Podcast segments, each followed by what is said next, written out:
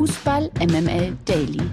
Die tägliche Dosis MML mit Mike Nöcker und Lena Kassel.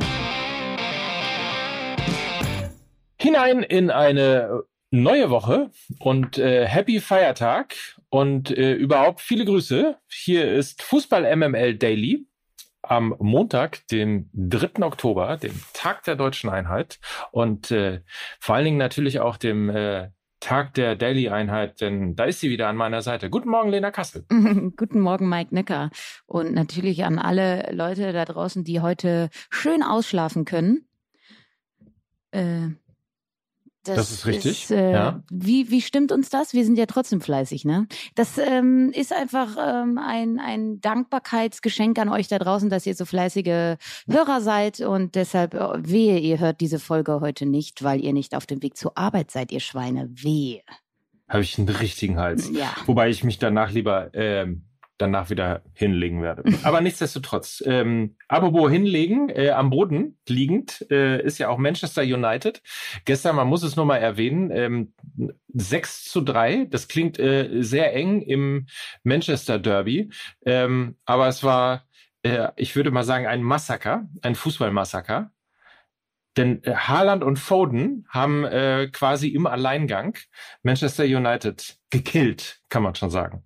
Ja, also man, also mich hat dieses Spiel mit dem Gedanken zurückgelassen, Erling Haaland, norwegischer Füllkrug, und äh, mit dem Gedanken hinterlassen, dass ich sau, sau froh bin, dass ich so einen Spieler in meiner Lebzeit erleben darf, weil ich habe immer so ein bisschen wehmütig ähm, in Richtung Maradona und Pelé-Zeiten geblickt und habe immer gesagt, Mann, scheiße, ich war einfach noch viel zu jung und habe das alles gar nicht so mitbekommen. Und es war einfach nicht meine Zeit. Und es ist so geil, dass ähm, wir alle so einen Spieler wie Erling Haaland äh, erleben dürfen, weil das ist wirklich Spektakel pur. Und da wird in Zukunft, wenn wir vermutlich irgendwann alle nicht mehr da sind, trotzdem noch drüber gesprochen werden. Genau über so ein Spiel, was wir äh, dann gestern gesehen haben. Und das ist einfach geil. Hat Cristiano Ronaldo sicherlich auch gesagt, er war total happy, dass er 90 Minuten lang Haaland äh, im Sitzen erleben konnte. Ja, direkt eine Schärfe an diesem Feiertag, Mike Möcker. Das ist, Oder? Ja. Gefällt mir. Ja. Hast du übrigens gerade gesagt, äh, Haaland heißt auf Norwegisch Füllkrug? Nein, ich habe gesagt Erling Haaland, Norweg norwegischer Füllkrug. Ja? Also alles, was jetzt drei Tore schießt, ist, ist für mich natürlich gemessen an Niklas Füllkrug, ist ja klar. 100% Lena. Guten Morgen, Mike, und Happy Monday. Präsentiert von Lena Kassel. Und wir fangen an mit dem Freitagsspiel. Ähm, wir haben es ja geahnt, irgendwie, wenn die Bayern äh, gelockt werden, wenn die Bayern kritisiert werden, wenn die Bayern eine Krise haben, dann geht's nach einer Länderspielpause richtig ab. Denn ähm, das war die Krisenwiesen, die souverän beendet wurde mit einem ebenso souveränen Heimsieg. Musiala würde ich mal sagen, entwickelt sich so langsam zum wertvollsten Spieler der äh, Bundesliga und ähm, insbesondere auch der Topspiele. Er war in drei von vier Toren direkt beteiligt, hat eins geschossen, zwei Vorlagen gegeben und Leverkusen hingegen nahezu chancenlos und extrem harmlos in der Offensive. Also Bayer holte in den letzten vier Spielen nur zwei Punkte und ist Vorletzter und ähm, die Bayern sozusagen raus aus der Krise. Mit welchen Erkenntnissen gehst du aus dem Spiel? Also erstmal glaube ich für alle Bayern München-Fans durchaus sehr, sehr positiv zu bewerten, dass das 4 zu 0 so zustande gekommen ist, dass es vier unterschiedliche Torschützen gab. Also die komplette Offensivreihe der Bayern hat getroffen. Sané, Musiala, Müller, Mané. Also so kann es also laufen. So kann man Robert Lewandowski Tore kompensieren. Wenn die komplette Abteilung da vorne trifft, ist das, glaube ich, aus Bayern Sicht schon mal ein richtig, richtig gutes Zeichen. Jetzt ist ja auch eine Champions League Woche und am Samstag wartet ja dann auch noch das Spiel gegen Borussia Dortmund. Also das ist, glaube ich, ähm, aus Bayern Sicht die Erkenntnis, die man aus dem Spiel mitziehen kann. Man muss aber auch dazu sagen, dass der Auftritt jetzt kein Hurra-Hurra-Fußball war. Mich stimmt wirklich eher die Leistung von Bayer Leverkusen kritisch oder hinterlässt einen faden Beigeschmack, weil wenn man sich das mal so anschaut, dann ähm, sind da sehr, sehr bedenkliche Zeichen, die sich da aktuell zusammenbrauen. Und ich habe irgendwie gedacht, da ist so eine komplette Achse weggebrochen, die sie in der vergangenen Saison eigentlich noch hatten. Und ähm, das fängt an bei einem sehr, sehr guten Torhüter. Radetzky ist das in dieser Saison noch nicht. Er ist kein Rückhalt. Das war in der vergangenen Saison anders, hat teilweise bärenstark gehalten. Jetzt ist er immer wieder für einen, einen Fehler gut. Auch das, äh, diese, dieser Fehlpass in Richtung Thomas Müller einfach super dämlich. Und das ist erstmal kein Rückhalt. Dann hast du äh, mit Florian Wirz deinen Unterschiedsspieler momentan nicht auf dem Platz. Auch das war in der vergangenen Saison anders. Und von Florian Wirz Performance hat unmittelbar auch Patrick Schick profitiert, der ähm, eben wahnsinnig viele Tore geschossen hat. Das heißt, du hast eine zentrale Achse vom Torhüter über den Spielmacher bis zum Torjäger, die einfach nicht da ist verletzungsbedingt oder eben nicht präsent ist und nicht in Topform ist. Und das ist einfach das, was bei Bayer gerade überwiegt. Und ich weiß halt auch nicht, die spielen jetzt unter der Woche gegen Porto, dann geht's gegen Schalke. Allerspätestens das wird das Endspiel von Ceoane werden. Wenn das nicht positiv bestritten wird, dann ähm, wird zwangsläufig ein neuer Trainer auf äh, der Trainerbank äh, der Werkself sitzen. Und das ist schade.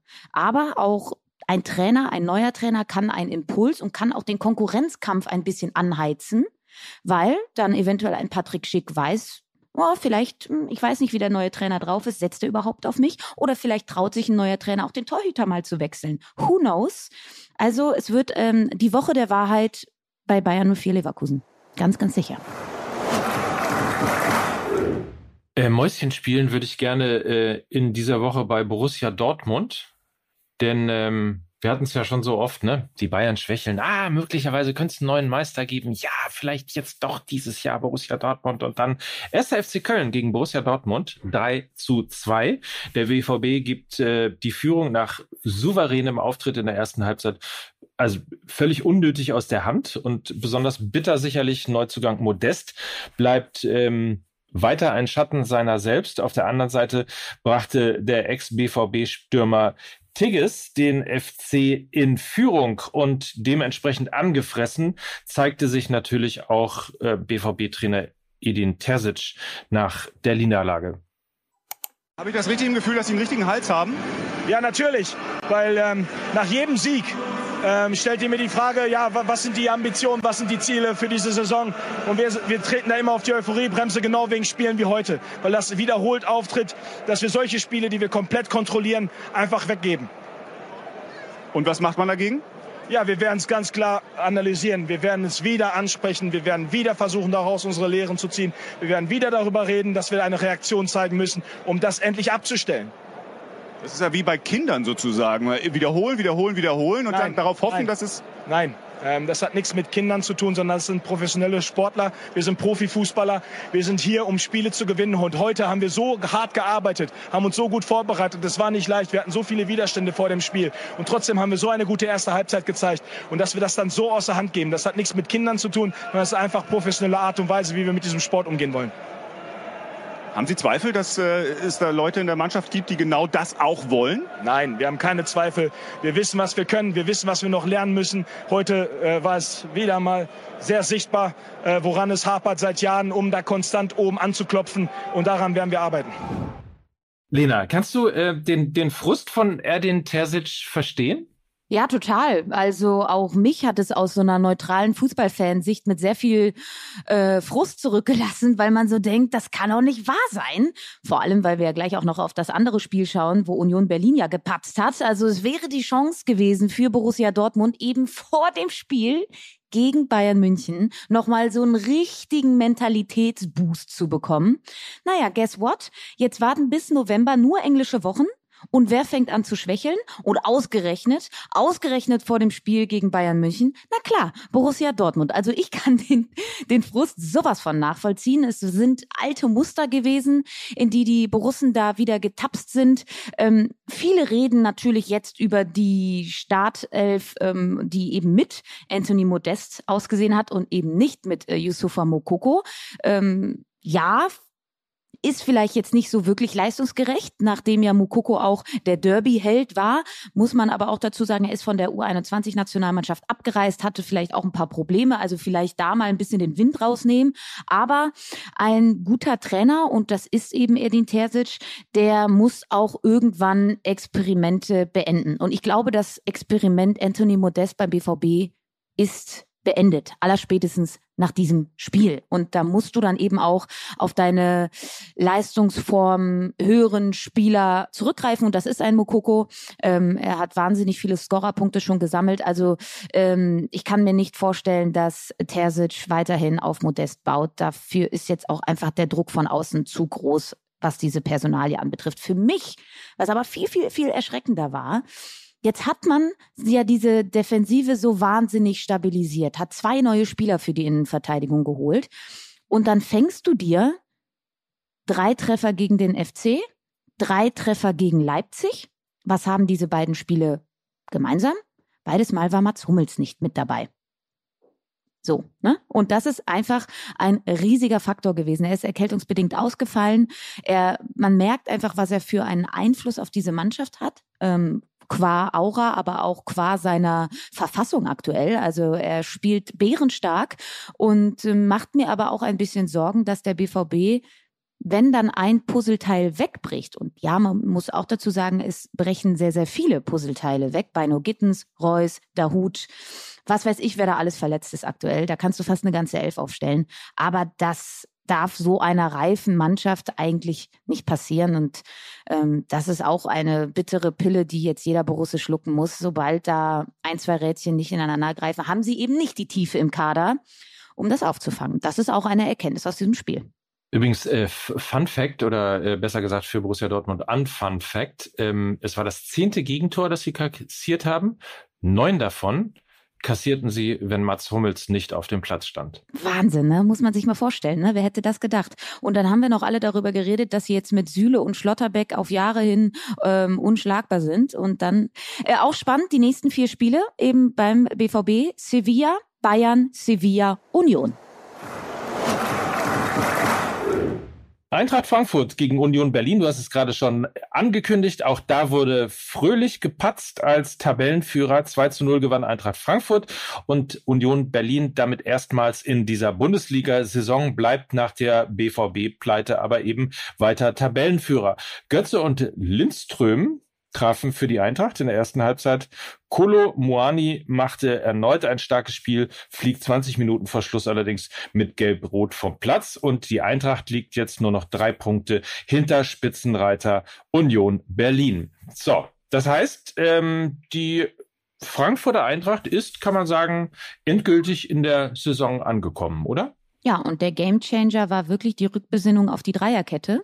Das gehört einfach zur Eintrachter Spiel-DNA dazu, auch wenn Oliver Glasner das nicht ganz so wahrhaben wollte, weil er dachte, okay, Philipp Kostic ist weggebrochen, jetzt fehlt mir dieser eine Spielertyp für die linke Schiene und eben das Pendant zur rechten, nämlich mit Ansgar Knauf, der auch über sehr viel Dynamik kommt. Sie haben jetzt ähm, Pellegrini ähm, das erste Mal auch als linker Schienenspieler aufgestellt und ähm, ich finde das eigentlich ganz gut, weil sie hatten dadurch eine Asymmetrie in ihrem Spiel. Das heißt, ähm, die linke Seite mit Pellegrini war ein bisschen defensiver, die rechte Seite mit äh, Knauf ist immer weiter hochgeschoben und das hat ähm, gerade die linke Seite der Unioner vor extreme Probleme gestellt. Also Gieselmann ähm, auf der linken Seite von Union kam überhaupt gar nicht zurecht mit Knauf und auch äh, Moani, der sich immer genau diese Seite für seine Tempo-Dribblings ausgesucht hat.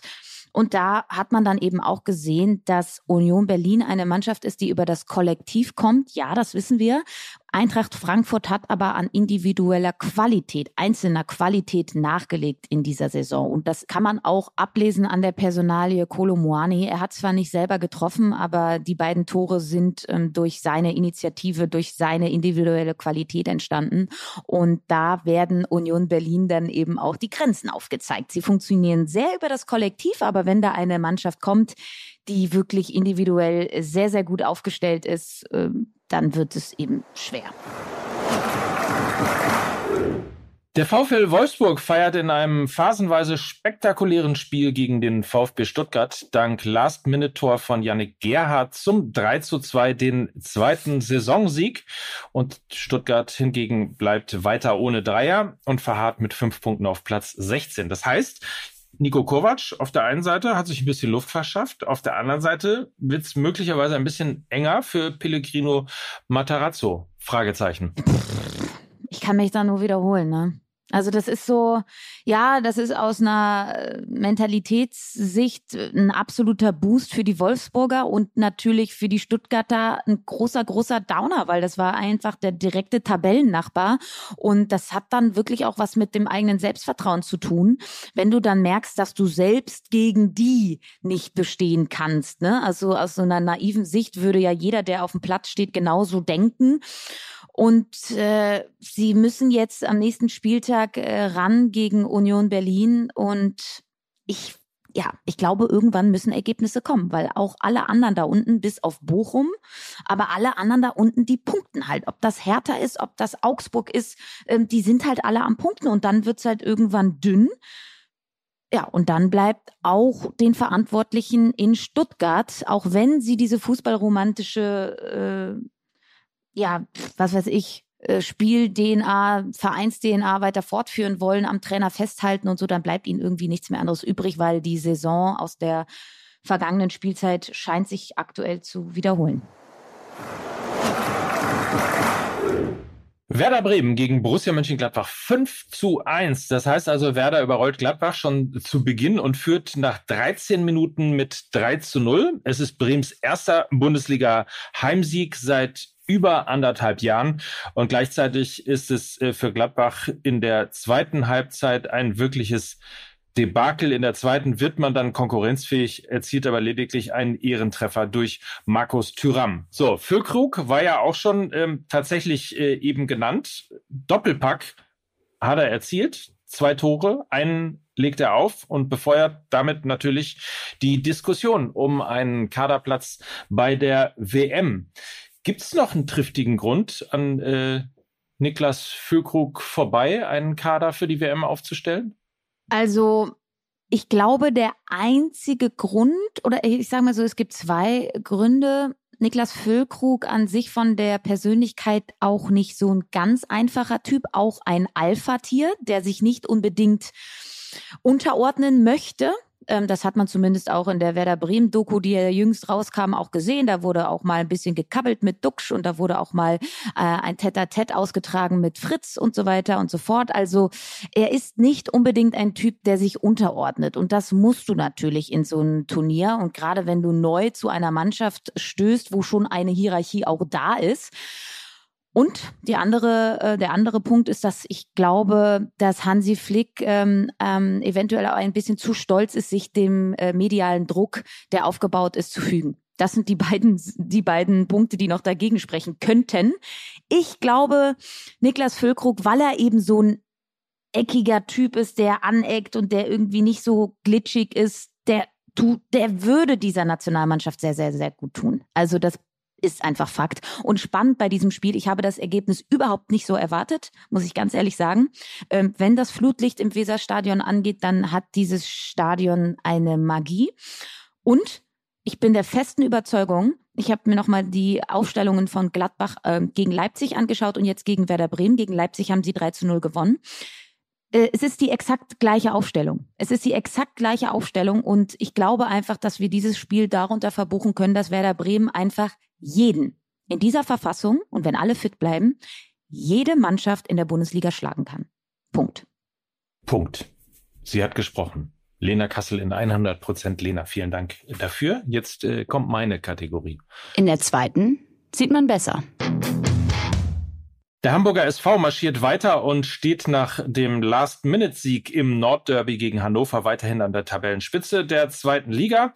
Der HSV hat drei Punkte Vorsprung vor Verfolger Darmstadt und sogar fünf Zähler Abstand auf den Tabellendritten, den SC Paderborn. Darmstadt bezwang Paderborn übrigens am Freitag im Top-Duell mit 2 zu 1. Die weiteren Ergebnisse Kräuter Fürth, Sandhausen 1-1, genauso wie Holstein Kiel gegen Hansa Rostock ebenfalls also 1 zu 1. Fortuna Düsseldorf schlägt Arminia Bielefeld 4 zu 1. St. Pauli und Heidenheim trennen sich 0 äh, zu 0. Äh, KSC gegen Nürnberg 3 zu 0. Magdeburg gewinnt gegen Regensburg 1 zu 0. Und Kaiserslautern und Eintracht Braunschweig trennen sich 1 zu 1. Übrigens Tabellenletzter der zweiten Liga sind die beiden Bundesliga-Absteiger, nämlich Bielefeld und Fürth. Weiber, immer Weiber. In der Bundesliga der Frauen hat der VfL Wolfsburg den dritten Sieg im dritten Spiel gefeiert. Gegen Bayer Leverkusen setzten sich die amtierenden Meisterinnen souverän mit 6 zu 1 durch. Nach drei Spielen stehen die Wölfinnen mit einer Tordifferenz von plus 10 an der Tabellenspitze und wahrscheinlich nicht so richtig aufzuhalten in diesem Jahr. Hm. Ja, sie haben halt den großen Vorteil, dass sie sehr, sehr eingespielt sind und aus einer sehr titelreichen Saison kommen. Sie sind Meister geworden, sie sind Pokalsieger geworden und die Bayern, ähm, das ist ähm, die zweitplatzierte Mannschaft in der Frauenbundesliga, die haben halt einen neuen Trainer, sie müssen sich neu finden, spielen ein neues System. Aber ich glaube, auf lange Sicht können, wird das natürlich wieder der Zweikampf an der Spitze werden. Bayern haben noch gar kein Gegentor kassiert, äh, auch das Wahnsinn, 7 zu 0 Torverhältnis. Auch die Frankfurter Mädels sind mit sieben Punkten punktgleich mit den Bayern und nur zwei Punkte hinter Wolfsburg. Also das ist sehr, sehr positiv für die Frauen-Bundesliga, dass du jetzt mittlerweile nicht nur zwei Mannschaften hast, die um den Titel kämpfen, sondern drei, vier. Und ähm, deshalb würde ich jetzt nicht sagen, dass äh, die Wolfsburgerinnen nicht mehr einzuholen sind. Ganz im Gegenteil, ich glaube, ähm, da wird es Spannung an der Spitze geben. MML International. In Indonesien ist es nach gewaltsamen Auseinandersetzungen im Stadion von Malang zu einer wirklich schweren Katastrophe mit 174 Toten gekommen. Die Katastrophe ereignete sich am Samstagabend im Anschluss an die Partie zwischen Arema FC und Persebaya Surabaya im Stadion von Malang in der indonesischen Provinz Ostjava. Nach Angaben der Polizei hatten Arema-Fans nach der 2 zu 3 Niederlage ihres Clubs das Feld gestürmt. Die Polizei versuchte daraufhin eigenen Angaben zufolge die Fans Fans zur Rückkehr auf die Ränge zu bewegen und feuerte schließlich Tränengas in die Menge. Dies löste dann eine Massenpanik aus, als viele Fans versuchten, aus dem Stadion zu flüchten. An einem Ausgang sei es zum Stau sowie zu Atemnot und Sauerstoffmangel gekommen, erklärte der örtliche Polizeichef. Viele der Opfer wurden demnach zu Tode getrampelt. Es sollen sich insgesamt knapp 4000 Fans mehr als zugelassen im Stadion aufgehalten haben. An dieser Stelle natürlich das allerherzigste Beileid an alle verbliebenen Familien und ähm, die Gedenken an die Opfer. Ganz schlimme Geschichte. Verlierer des Tages. Das ist für uns heute Morgen Neymar, der Offensivspieler von äh, Paris Saint-Germain, veröffentlichte nämlich kurz vor der Wahl in Brasilien auf TikTok ein Video, in dem er lächelnd einen Song spielt, der zur Abstimmung für den rechtsradikalen Kandidaten Bolsonaro aufruft. Der selber, also Bolsonaro, twitterte Neymars Video im Anschluss und bedankte sich öffentlich bei dem Superstar für die Unterstützung. Ja, vielleicht ein bisschen weniger TikTok, ein bisschen weniger Fortnite und mal ein bisschen nach rechts und links und über den Tellerrand hinausschauen. Ich sag mal so, ich wollte gerade sagen, ähm, kommt jetzt nicht ganz so überraschend.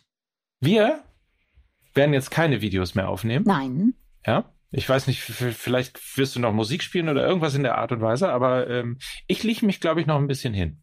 Ist ja Feiertag. Ja, genau. Noch einmal umdrehen, alle nochmal von links nach rechts. Macht's euch fein und aufgrund des Feiertags gibt es auch erst die neue Folge Fußball MML morgen.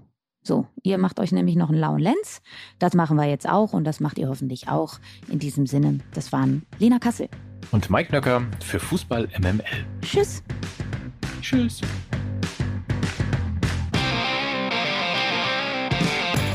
Dieser Podcast wird produziert von Podstars bei OMR.